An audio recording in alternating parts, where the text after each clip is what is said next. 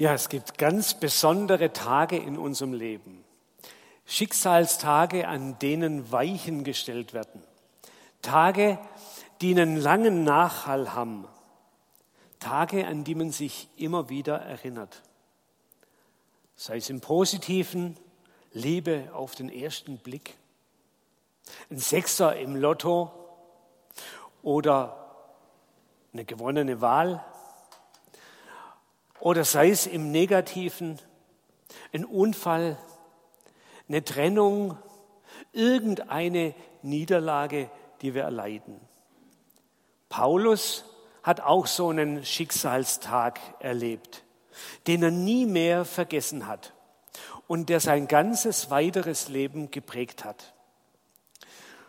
Paulus hat immer wieder von diesem Tag erzählt und von dem davor und dem danach und er hat darüber geschrieben. Es kommt insgesamt sechsmal im Neuen Testament vor, dieser Schicksalstag, den er erlebt hat.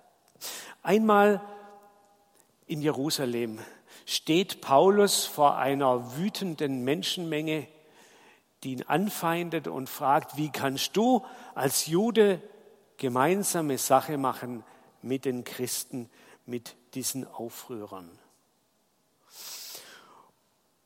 Und dann erzählt Paulus von diesem Tag und von dem davor und dem danach ganz ehrlich, obwohl er in dieser Geschichte überhaupt nicht gut wegkommt. Wir hören den Predigtext von heute aus Apostelgeschichte 22, Vers 3 bis 16.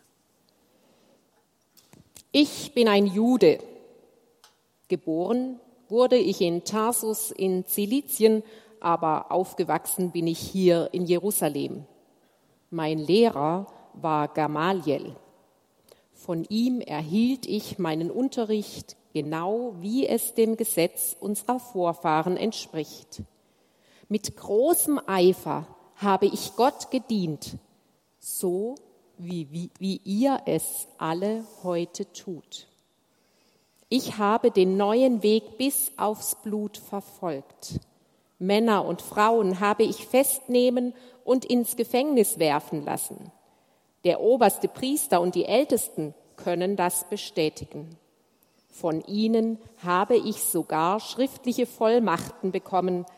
Damit bin ich zu unseren jüdischen Brüdern nach Damaskus gereist um dort die Anhänger des neuen Wegs festzunehmen.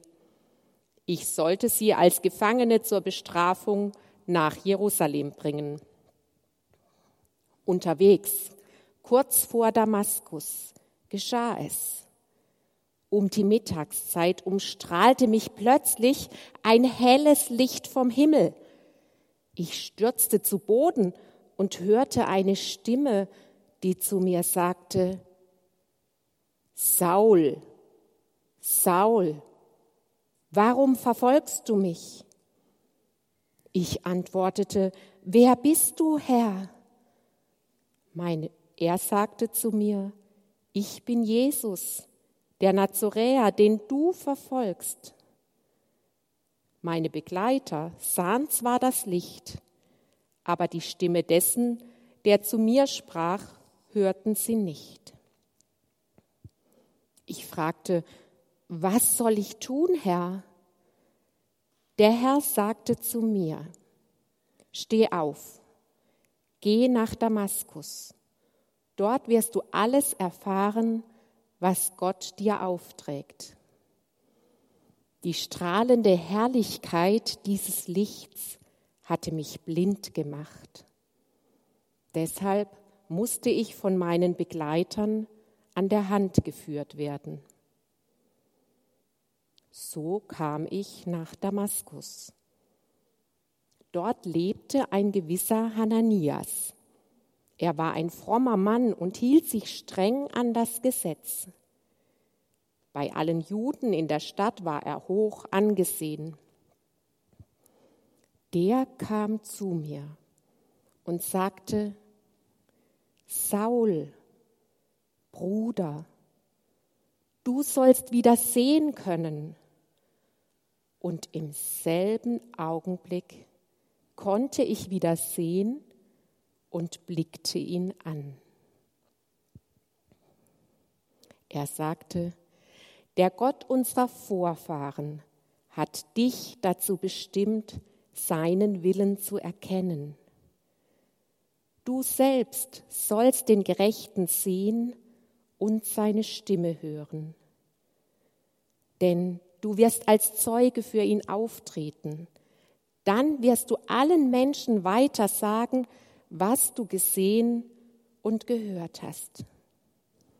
Was zögerst du noch? Steh auf, lass dich taufen, rufe seinen Namen an und lass dich reinwaschen von aller Schuld.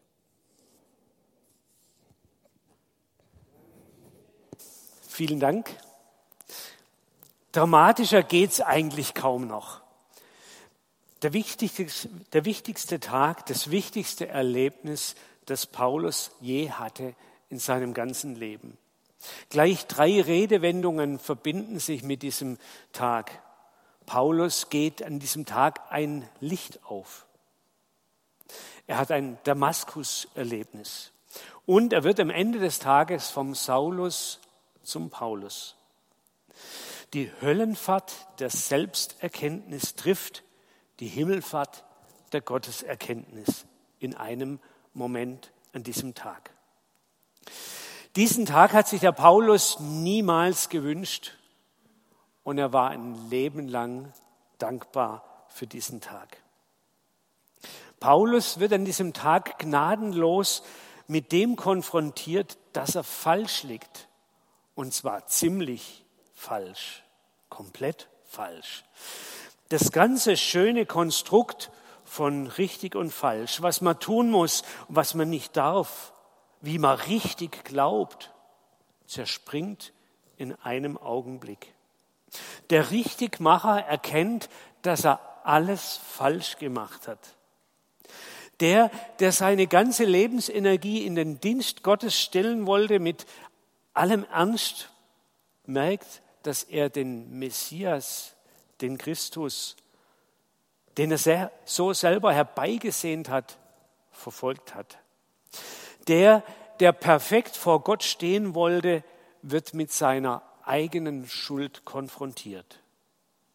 Saul, Saul, warum verfolgst du mich?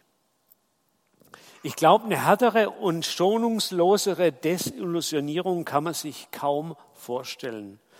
Kein Wunder, dass der Paulus nicht mehr auf dem hohen Ross sitzt, sondern auf dem Boden landet. Kein Wunder, dass der Blicker blind weggeführt werden muss.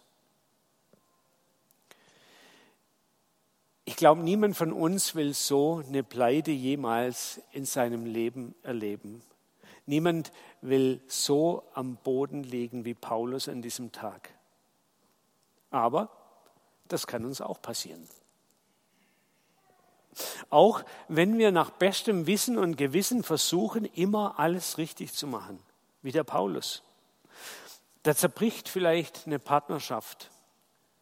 Da wird nach einem langen Studium das Examen zum zweiten oder dritten Mal nicht geschafft. Da gibt es ein Scheitern im Job. Oder das Geld ist plötzlich verzockt. Oder die Kinder haben einen Hass auf die Eltern, berechtigterweise vielleicht. Oder im Bereich unseres Glaubens, da steht man plötzlich vor Jesus wie der Paulus und sieht sein Leben plötzlich in einem ganz anderen Licht. Und all die erlernten Glaubenssätze, alle Überzeugungen und das eigene Selbstbild zerbröseln plötzlich. Und man sieht seine Macken, sein Versagen, seine Schuld deutlicher als einem lieb ist. Und dann steht man da und kann plötzlich nimmer auf sich äh, stolz sein, muss sein Scheitern eingestehen, vor sich selber. Man hat sein Gesicht vor sich verloren und weiß nicht, wie es weitergehen kann. Solche Lebenserfahrungen können uns den Boden der Selbstzufriedenheit unter den Füßen wegziehen. Sie können uns ganz zerstören in unserer Identität, uns in Depression, Minderwertigkeitsgefühle, Zynismus oder Sucht oder Schlimmeres stürzen. Aber solche Situationen können auch der Anfang von einem neuen Weg sein. Paulus hat in diesem Tiefpunkt seiner Biografie eine wahnsinnig starke Gotteserfahrung gemacht. Er hat in diesem Moment mehr über das Wesen Gottes begriffen als in seiner ganzen theologischen Ausbildung, in seiner ganzen frommen Erziehung davor. Und dieses Wesen Gottes, das Paulus da plötzlich deutlich wird, dieses Wesen ist Liebe. Mir ist aufgefallen, wie Jesus mit Paulus an diesem Tag redet. Konfrontierend, klar, Hinweis auf den Fehler. Aber Jesus schimpft nicht. Jesus verflucht den Paulus nicht. Jesus beschwert sich nicht. Er macht die Schuld gar nicht zu dem ganz großen, alles beherrschenden Thema der Begegnung, über das man jetzt erstmal ausführlich reden muss. Er verlangt kein Schuldeingeständnis, kein Winseln um Gnade. Übrigens, das war doch immer wieder so. Als Jesus dem Zachäus begegnet, als Jesus Petrus begegnet nach seiner Auferstehung und der ihn vorher verleugnet hat. Und wie ist es in dem Gleichnis, das Jesus erzählt vom verlorenen Sohn, als der heimkommt? Wie wird er empfangen? Auch dort fehlt die große Rüge. Und das zeigt, Jesus ist schon gnädig. Jesus hat schon vergeben. Und er taucht nicht auf, um den Paulus fertig zu machen, sondern um ihn zurechtzubringen. Wenn Gott zulässt oder wenn Gott selber dafür sorgt, dass all unsere Überzeugungen und Sicherheiten zerbröseln, dann ist er da. Nicht um noch eine draufzuhauen, sondern um uns aufzurichten. Nicht um sich zu rächen, sondern um zu vergeben. Nicht um uns auf die Fehler der Vergangenheit festzulegen, sondern um uns zu befreien und eine neue Zukunft zu schenken. Und wenn wir meinen, dass wir jetzt wirklich an unserem Ende angekommen sind, dann hat Gott einen Anfang und einen Platz für uns. Schwache, Gescheiterte, Fehlgegangene, Versager, Schuldige dürfen bei Gott ihren Platz finden. Und im Fall von Paulus sogar noch eine wichtige Aufgabe bekommen. Jesus geht ab diesem Tag mit dem Paulus einen neuen Weg. Er lässt ihn nicht in seinem Dunkel der Trauer über seinen Irrweg hängen, sondern er geht mit ihm weiter. Er schenkt, schickt ihm als, erste, als erstes ihm, dem Christenverfolger, einen Christen. Ein Christen, der ihn besucht in Damaskus, der ihn anspricht als Bruder und ihn annimmt als Bruder. Ich finde, da bekommt die Liebe Jesu Hand und Fuß, eine menschliche Gestalt und einen Namen, Hananias. Das brauchen wir manchmal, dass es einen Menschen gibt in solchen Situationen, der neben uns steht, der mit uns unseren Zerbruch und unsere Schuld aushält, der uns segnet und uns Vergebung zuspricht. Am Ende dieser Geschichte geht es dann auch noch um die Taufe. Warum eigentlich die Taufe? Auch die kann eine große Hilfe sein, damit den Neuanfang, den der Paulus erlebt im Kopf und im Herz, auch noch erlebt wird mit allen Sinnen und einen öffentlichen Ausdruck findet. Das kann uns helfen, festzumachen, was wir glauben. Und dann nach der Taufe bleibt der Paulus noch ein paar Tage, einige Zeit, glaube ich, in Damaskus. Und dann kann es losgehen, das neue Leben des Paulus aus Tassus. Der Christenverfolger wird ein Missionar. Aber er verlässt sich nimmer auf sein theologisches Know-how, auf seine Erfahrung und seine makellose Biografie, auf seine Frömmigkeit, sondern er lebt von der Barmherzigkeit Gottes an jedem Tag und er erzählt von der Barmherzigkeit Gottes jeden Tag. Deswegen gefällt mir diese Geschichte, weil sie ganz viel ausdrückt von der Barmherzigkeit, der Gnade, der Großzügigkeit, der Liebe Jesu zu uns Menschen. Weil sie uns Mut macht, die eigenen Fehler und unsere Schuld zuzugeben. Weil sie Hoffnung macht, dass Jesus auch bei mir und bei uns was in Ordnung bringen kann, was bei uns schief liegt. Paulus erzählt, ohne sich zu schämen, diese peinliche Geschichte seiner Bekehrung, weil sein Leben eine gute Wendung genommen hat, weil er Gottes Liebe geschenkt bekommen hat.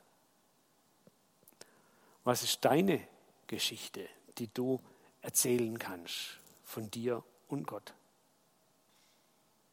Welche göttlichen Schicksalstage hast du erlebt? Selbsterkenntnis, Sündenerkenntnis, Gotteserkenntnis. Wie hast du die Liebe Jesu erfahren in deinem Leben? Denk mal drüber nach. Wir singen jetzt zwei Lieder und unser Gebetsteam ist auch da. Die Andrea und die Andrea. Steht mal kurz auf. Wo seid ihr? Da ist eine davon. Die andere ist auch irgendwo. Ah, da hinten. Die sind drüben auf der Paulussaal Empore und sind bereit, mit jemand zu beten, der vielleicht auch gerade jetzt ähm, irgendwas auf dem Herzen hat, irgendwas loswerden will, der jetzt so ein Hananias braucht. Herzliche Einladung zum Zuhören oder auch zum Beten.